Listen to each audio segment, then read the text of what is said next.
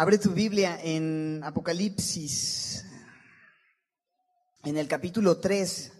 Avanzamos un capítulo más y en este capítulo 3 nos encontramos con las últimas tres de siete cartas que Jesucristo mismo escribe a la iglesia eh, en Asia Menor. En ese tiempo, estas siete iglesias eran iglesias que tenían necesidades específicas, pero también que representan siete tipos de iglesias.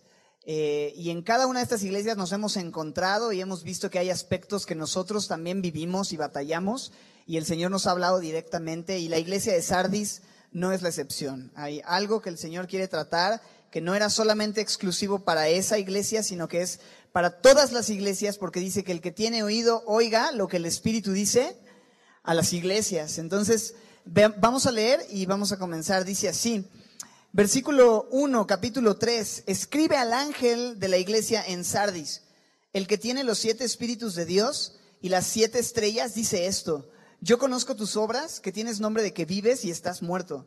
Sé vigilante y afirma las cosas que están para morir, porque no he hallado tus obras perfectas delante de Dios. Acuérdate pues de lo que has recibido y oído, y guárdalo y arrepiéntete, pues si no velas, vendré sobre ti como ladrón y no sabrás a qué hora vendré sobre ti. Pero tienes unas pocas personas en Sardis que no han manchado sus vestiduras y andarán conmigo en vestiduras blancas porque son dignas. El que venciere será vestido de vestiduras blancas y no borraré su nombre del libro de la vida y confesaré su nombre delante de mi Padre y delante de sus ángeles. El que tiene oído, oiga lo que el Espíritu dice a las iglesias. Señor, tu palabra es eh, a veces incómoda y, y, no nos gusta, Señor, lo que oímos, lo que, lo que leemos, porque, porque habla claro, Señor, porque nos expone y nos exhibe como somos. Y esta carta, esto que hemos leído, revela nuestra condición y nos incomoda, Señor, pero te pedimos que nos permitas abrir nuestro corazón y recibir lo que tú quieres decir, Señor, porque no es otra cosa sino una muestra de amor, el que nos hables tan directo, tan derecho, y son fieles las heridas de aquel que ama, y tú nos amas, Señor, y a veces implica dolor, Señor, al escuchar estas cosas, pero te pedimos que nos permitas recibirlo con humildad y no endurecernos si escuchamos hoy tu voz, Señor, abrir nuestro corazón para ti. Así es que háblanos, te lo pedimos en el nombre de Jesús. Amén. Es increíble pensar que cartas que fueron escritas hace dos mil años puedan tener un impacto y un efecto y una vigencia y una relevancia hoy tan eh, innegable, ¿no? Tan clara. Y estas cartas fueron escritas para nosotros. Esta carta es directamente del Espíritu Santo para ti. Tan importante como aquellos mensajes de WhatsApp que te llegan dirigidos específicamente y tratando asuntos contigo, tan así es la palabra de Dios en estas siete cartas directamente inspiradas por el Espíritu de Dios para hablar a tu corazón y al mío.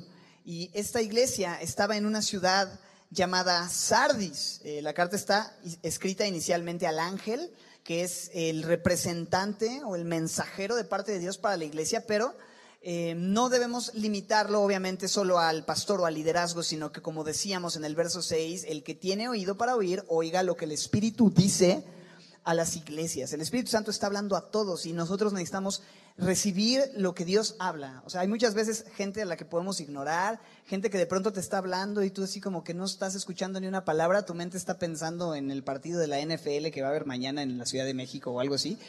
Pero es importante que al Señor no le demos el avión, que al Señor lo escuchemos y que atendamos y pongamos atención porque lo que Él está diciendo es muy importante y es trascendental. Si hay alguien que tiene algo importante que decir en nuestras vidas es Dios. De entre todas las cosas que la gente te puede decir o comentarte acerca de ti, acerca de cómo eres, acerca de, cómo actúas, acerca de, las cosas que tienes que cambiar o ajustar, el comentario más importante que tenemos que recibir es el comentario de Dios mismo. Entonces Dios está hablando, Dios habla a esta iglesia, eh, al liderazgo, pero a la iglesia, a la gente, en una ciudad llamada Sardis, que era una ciudad eh, en ese tiempo importante, una ciudad que tenía muchos recursos.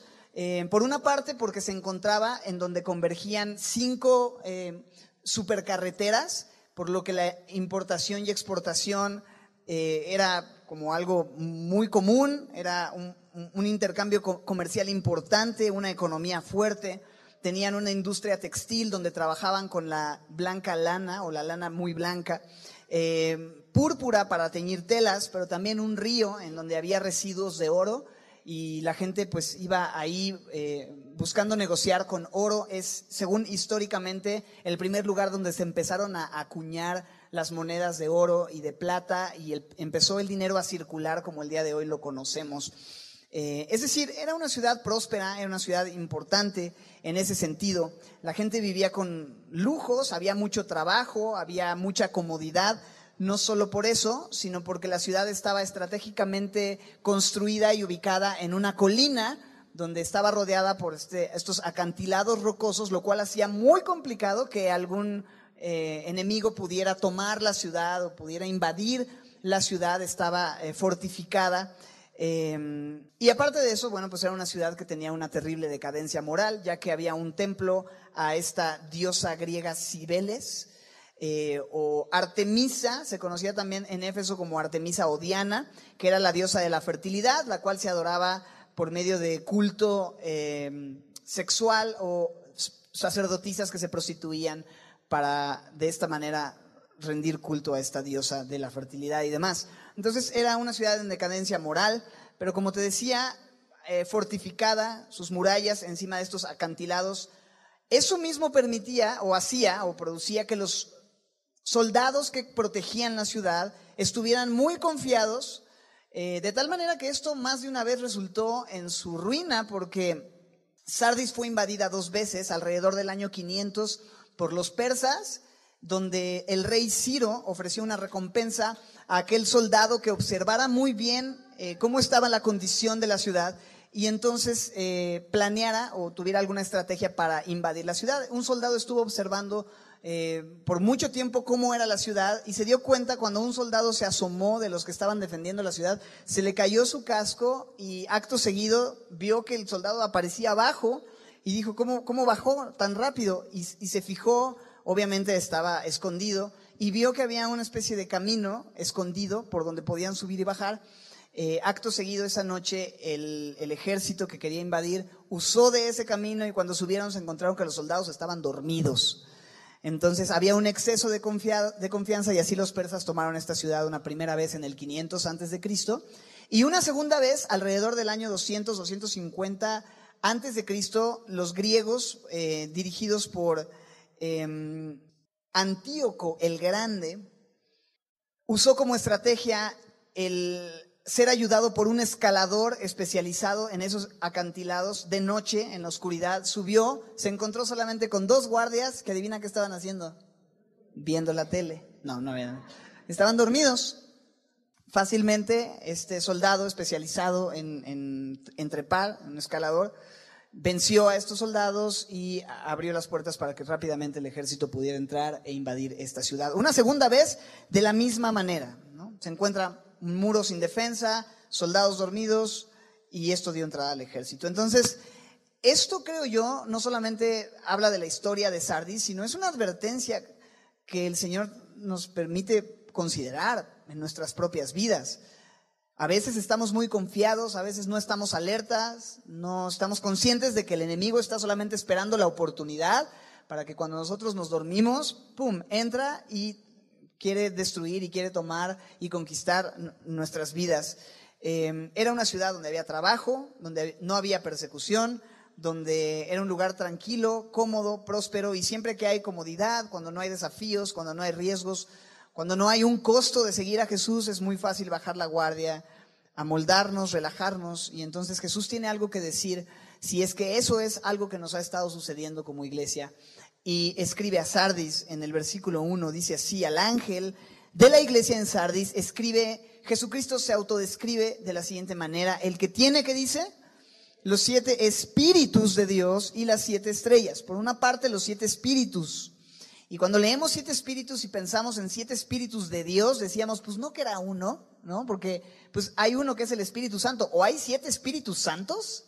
La Biblia nos dice en Efesios 4:4 que hay un cuerpo y un espíritu y un Señor en el versículo 5 un Señor y una fe y un bautismo y un Dios, verso 6, un Dios y Padre de todos, sobre todos, a favor de todos y en todos. Pero es un espíritu, en el 4.4 lo deja muy claro. De manera que cuando leemos siete espíritus no debemos olvidar que Apocalipsis, al ser un libro profético, tiene cierto lenguaje de simbolismo y hay cierta numerología en el libro, que el número siete nos indica algo. Se repite constantemente y habla de algo. El número siete, lo hemos mencionado ya porque lo hemos estudiado en capítulos 1 y 2, representa totalidad o plenitud, algo completo. Siete espíritus es una referencia a que Jesús tiene la totalidad, el que tiene la totalidad del Espíritu de Dios. Así como en Él habita corporalmente toda la plenitud de la deidad, habita también toda la llenura y la plenitud del Espíritu Santo. Este siete espíritus habla de la unción plena, es una referencia a su unción plena. Y por supuesto indica algo, y, y estos siete espíritus en Isaías 11.2 se describen siete como aspectos o características de lo que es el Espíritu de Dios. Dice en Isaías 11.2, hablando del Mesías, que en él reposará sobre él el espíritu número uno de Jehová. Es lo, esencial cuando hablamos de este espíritu es que es el espíritu de Dios. No es el espíritu de un hombre, es el espíritu de Dios mismo, número uno. Y es espíritu de sabiduría, de inteligencia, espíritu de qué? De consejo, de poder, de conocimiento y por último dice, de temor de Jehová. Este espíritu trae todo esto acerca de Dios. El espíritu del hombre, ¿no? Cuando nosotros no dependemos, mejor dicho, del Espíritu de Dios, estamos en nuestra propia sabiduría, en nuestra propia inteligencia, en nuestro propio consejo, en nuestro propio poder, en nuestro propio conocimiento y temiendo al hombre, teniendo temor de los hombres. Pero el Espíritu del Señor nos lleva a vivir de esta manera, con la sabiduría celestial, la inteligencia celestial, seguir el consejo de Dios, vivir en el poder de Dios, tener el conocimiento de las cosas divinas, las cosas que por la carne no podríamos entender, pero nos son reveladas por el Espíritu de Dios, porque el Espíritu de Dios todo lo escudriña, aún lo profundo de Dios, dice Corintios.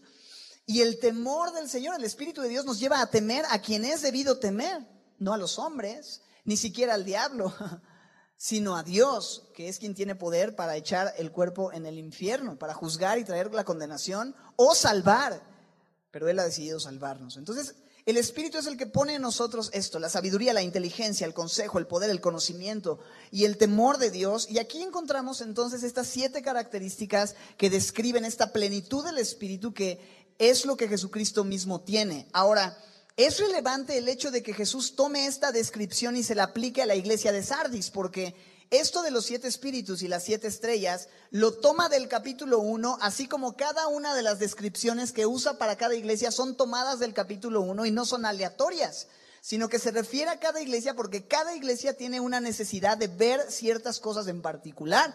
Dios sabe lo que necesitamos y se presenta a sí mismo como específicamente lo que necesitamos de Él. En este caso, siete espíritus habla de esa llenura del espíritu, esa plenitud del espíritu. ¿Y sabes qué?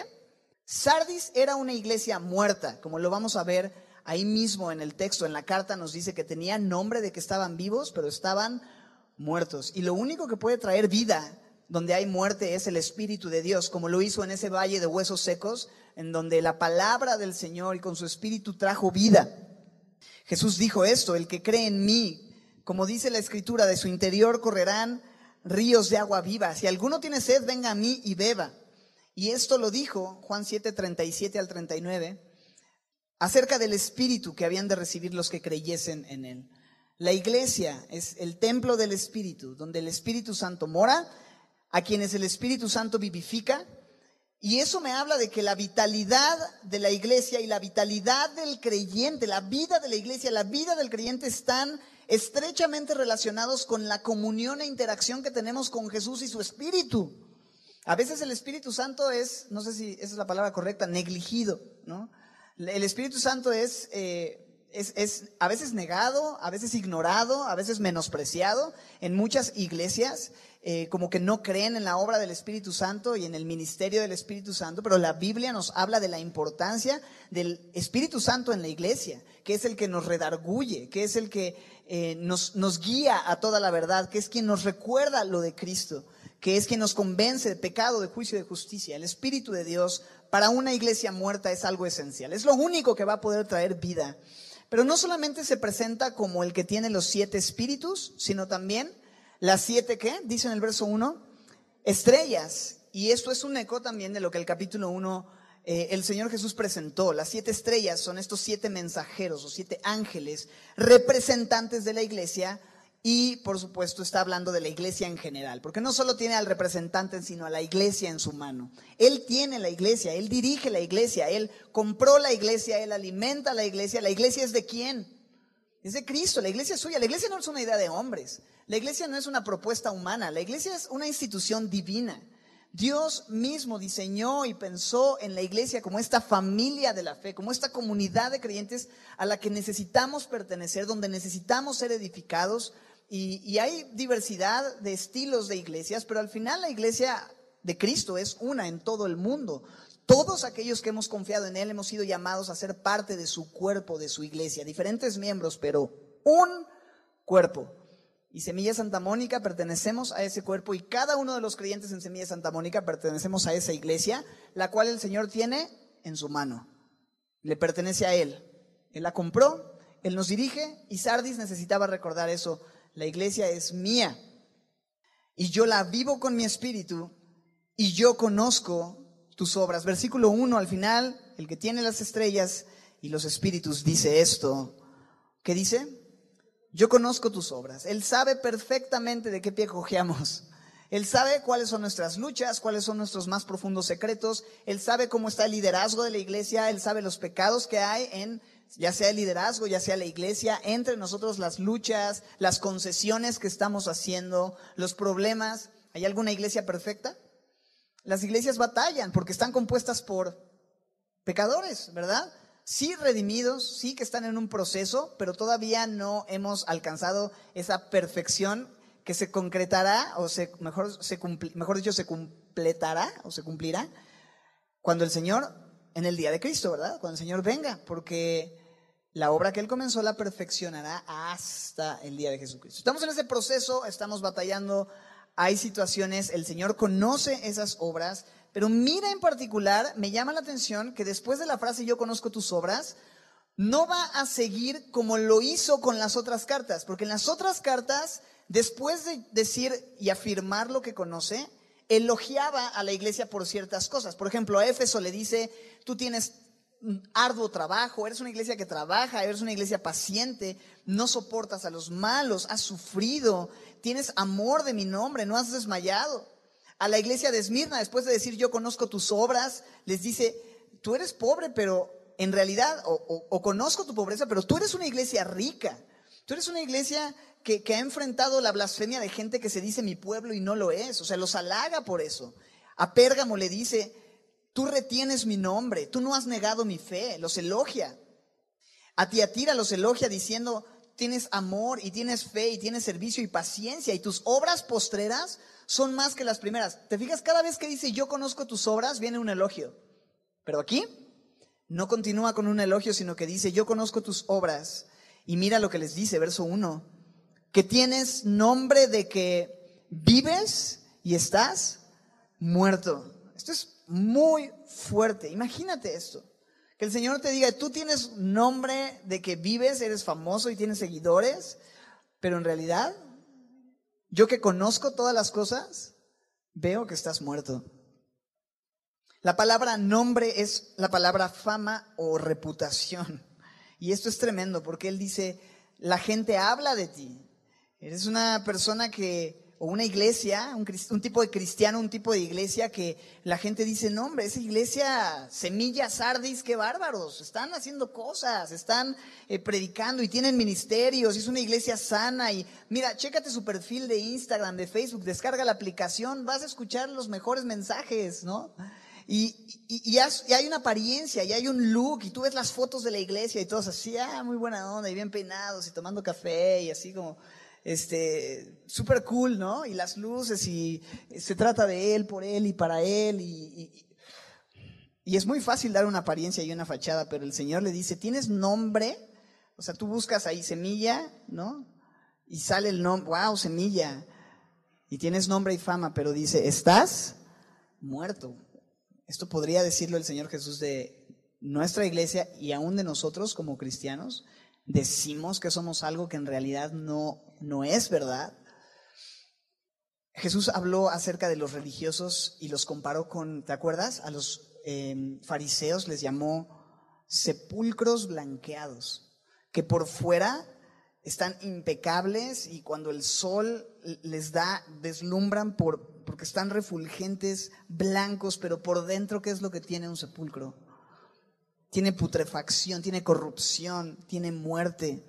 Y el Señor Jesús está haciendo algo similar con la iglesia de Sardis y diciéndole, por fuera tienes un nombre, pero estás muerto. Yo conozco tu condición espiritual y cuán expertos somos en poner fachadas, ¿no?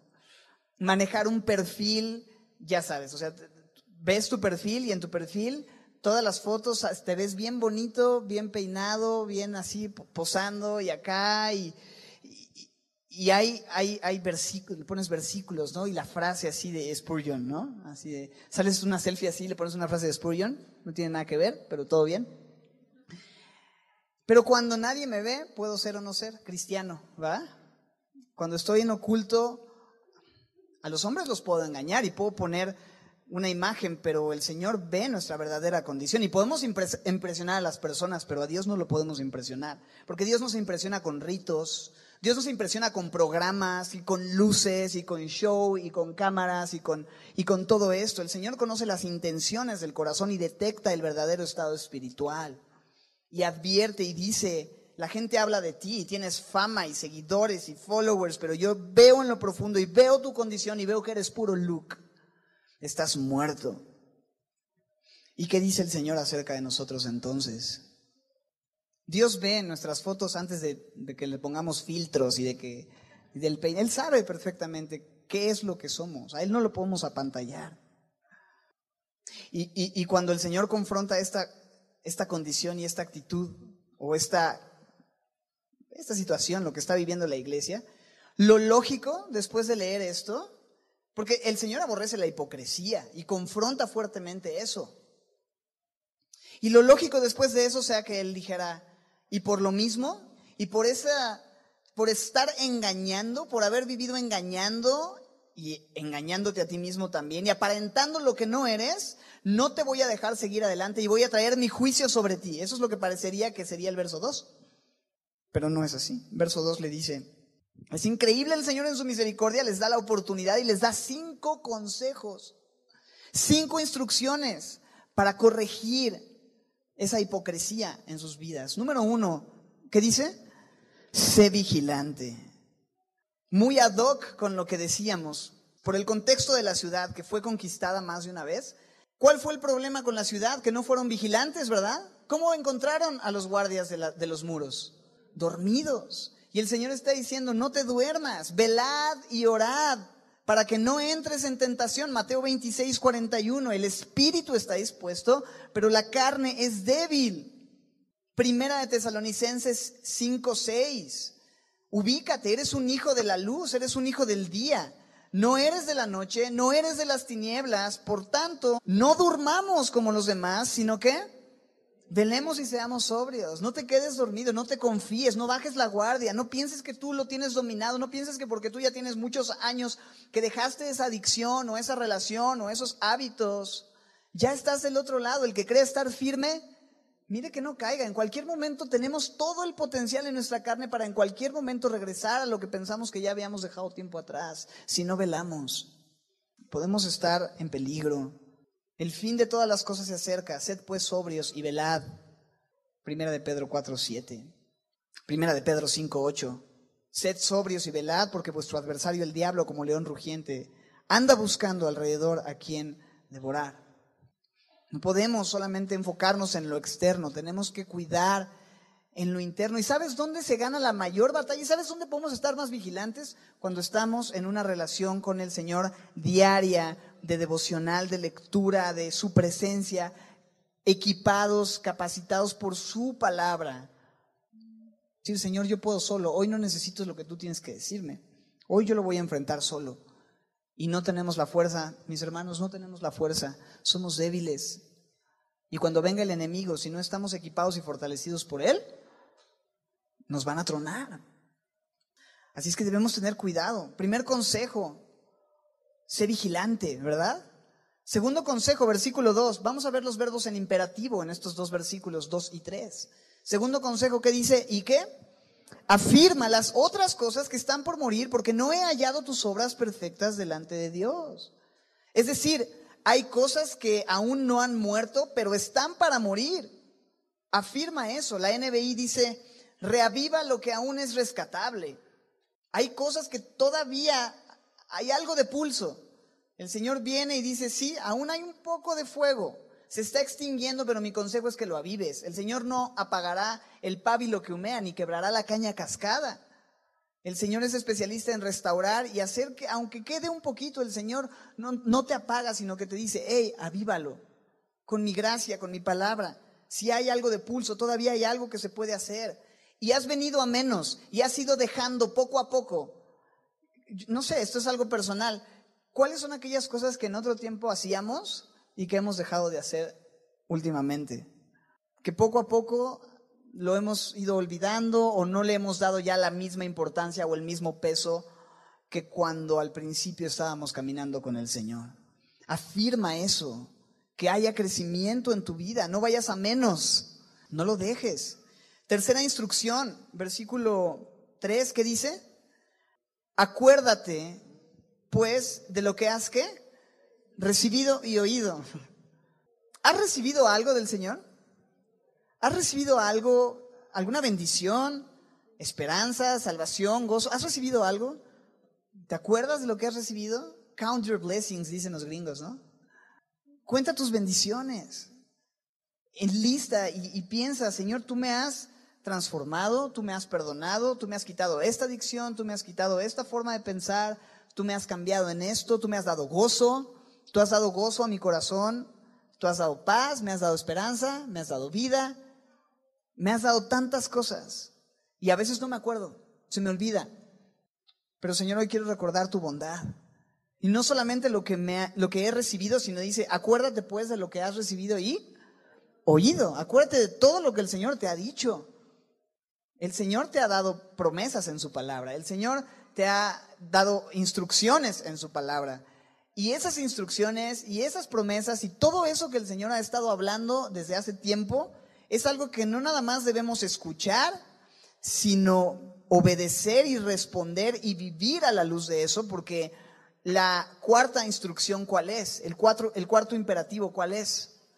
Guárdalo, obedece, vive a la luz de eso. Hebreos 2.1 nos dice que es necesario que con más diligencia atendamos, respondamos a las cosas que hemos oído, no sea que nos deslicemos. No nada más es saber, sino vivir respondiendo a lo que el Señor me ha dicho. Porque puedes tener cuadernos llenos de instrucciones, cuadernos llenos de devocionales, pero ¿cómo estás aplicando y viviendo todo lo que el Señor te está diciendo? ¿Cuál es la quinta instrucción? Y creo yo, de donde depende todo lo demás y lo más esencial. ¿Qué, dice la quinta instrucción? Y, imperativo, ¿cuál es? Arrepiéntete. O sea, no es, y échale ganas. Póngase las pilas, mijo, ¿no? ¿Eso que dice? No es arrepiéntete, o sea, reconoce que no puedes, reconoce que has fallado, reconoce que eres incapaz, reconoce tu condición, reconoce que lo que estoy diciendo es verdad, reconoce que estás muerto, reconoce que todo es una fachada, y sabes qué, arrepiéntete. Y el arrepentimiento conlleva dolor, ¿verdad? Pero si hay dolor y hay tristeza y yo lloro y hay lágrimas, pero no cambio mi manera de vivir, ¿realmente hay arrepentimiento si me duele y no cambia nada? ¿Cómo se llama eso, familia? Remordimiento. Y la Biblia no dice, remuérdete, sino que arrepiéntete, arrepiéntete.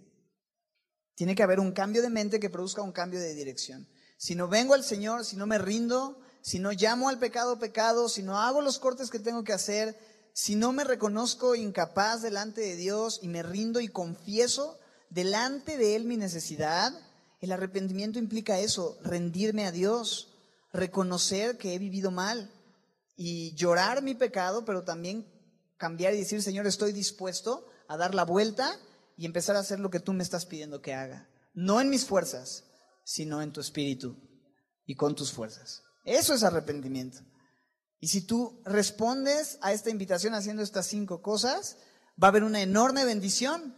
Pero si no respondemos a esto, mira lo que dice en el versículo 3, hay un incentivo, hay un motivador para que lo hagamos. Pues si no velas, ¿no verdad? Si no velas, ¿cómo te va a ir? Pues si no, ¿qué dice? Si no velas, si no haces lo que te pedí, ¿qué dice?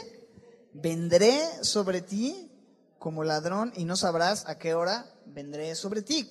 ¿Qué significa esto? ¿Que va a venir y te va a premiar? No, que va a venir y va a traer y permitir las consecuencias debidas a mi necedad, a mi obstinación, a mi indiferencia y a mi comodidad. Si no reviso cómo estoy viviendo y ajusto lo que tengo que ajustar, sí, hay consecuencias. Y el Señor mismo dice, yo vendré sobre ti y voy a venir cuando ni te lo esperas. Ni agua va, te va a decir. y cuando menos cuenta te das, has perdido la oportunidad, estás pagando las consecuencias y has llegado a un punto muy bajo en donde el Señor en su misericordia te tiene que llevar incluso hasta ese punto para que reacciones. Pero el Señor no quiere llevarnos hasta allá, por eso dice, arrepiéntete. Esto antes de que venga la consecuencia finalmente. En el versículo 4 encontramos eh, que no todo está perdido, que hay un rayo de esperanza y aún hay un remanente fiel en esta iglesia. Versículo 4, pero tienes unas pocas personas en Sardis que dicen no han manchado sus vestiduras, que han vivido limpias y en pureza y estas personas andarán conmigo en vestiduras blancas porque son dignas. ¿Quiénes son dignas? ¿Las personas o las vestiduras? Creo yo que las vestiduras es lo que está refiriéndose. La única manera de caminar con el Señor y de entrar en la boda es cuando estamos vestidos con las vestiduras correctas. Y las vestiduras son vestiduras blancas. Y nosotros, por más que tallemos y por más que usemos detergente y blanqueador, no podemos limpiar las vestiduras de nuestro pecado, de nuestra condición pecaminosa, si no es porque la sangre preciosa de Cristo que nos limpia de todo pecado, es ahí en donde se emblanquecen nuestras vestiduras en la obra de Cristo. Las vestiduras que nos son puestas cuando confiamos en Él, las vestiduras de su justicia. Vivamos a la luz de esas nuevas vestiduras que hemos recibido al tener la justicia de Cristo. Esas son las vestiduras que nos permiten caminar con Él. Esas son las vestiduras dignas, no las que nosotros, nuestras justicias, no son suficientes para cubrir nuestra vergüenza. ¿Te acuerdas de Adán y Eva? ¿Qué fue lo que hicieron después de haber pecado? Descubrieron que estaban desnudos, vieron su vergüenza y dijeron, necesito cubrirme. ¿Cómo lo hicieron? Con hojas de higuera. ¿Era suficiente para cubrir su vergüenza? Seguían escondidos. El Señor tiene que venir, ellos salen y el Señor los viste, ya no con esas vestiduras de, hojas, sino con pieles de animales, por lo cual un sacrificio se tuvo que hacer para cubrir el pecado. Y esto es una sombra y un símbolo de ese sacrificio perfecto que el Cordero de Dios, que es Jesucristo, habría de hacer para cubrir, o mejor dicho, quitar nuestro pecado y vestirnos entonces sí de la justicia perfecta que Él tiene para dar. Solamente eso. No hay otras vestiduras. Pero dice ahí, hay gente que que no ha manchado sus vestiduras. Hay gente que ha vivido en santidad. Hay gente que ha vivido comprometida. Y déjame decirte algo. Aún en las iglesias con los peores problemas y las situaciones más delicadas y pecado, el Señor siempre tiene gente que de corazón busca vivir en santidad, que no ha manchado sus vestiduras, que buscan honrar y obedecer al Señor. Muchas veces a esta gente fiel en las iglesias se les ve como los religiosos, ¿verdad? Se les ve como, o sea, gente que no tolera el pecado y que cuando ve algo lo dice y en amor exhorta a sus hermanos y otra vez el religiosote semillosote, ¿no? Ya vas a venir con tu perfección sotota. Ah, y es como, no, solamente estoy tratando de, por amor, ayudarte a que veas que eso no está bien. Ahora resulta que tú muy bien y yo muy mal, ¿no? ¿No? Es como, el Señor Jesús sí elogia a la gente que busca una vida de santidad. Pues cómo, ¿qué es lo que Dios nos ha dado para vivir la vida cristiana? ¿Qué es lo que Dios ha puesto en nosotros para poderle obedecer? ¿Qué cosa? El Espíritu, ¿el Espíritu qué? Santo. Y el Espíritu Santo produce Santidad. ¿Y la santidad será importante? ¿Qué dice la Biblia acerca de la santidad? Que sin santidad nadie verá al Señor. De manera que es importante la santidad en la iglesia.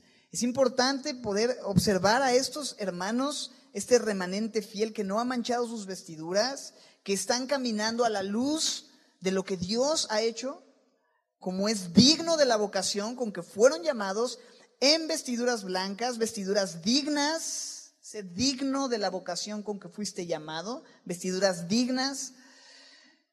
Y Él les da una promesa, andarán conmigo, pero también mira en el verso 5 esta promesa con tres bendiciones específicas que el Señor hace.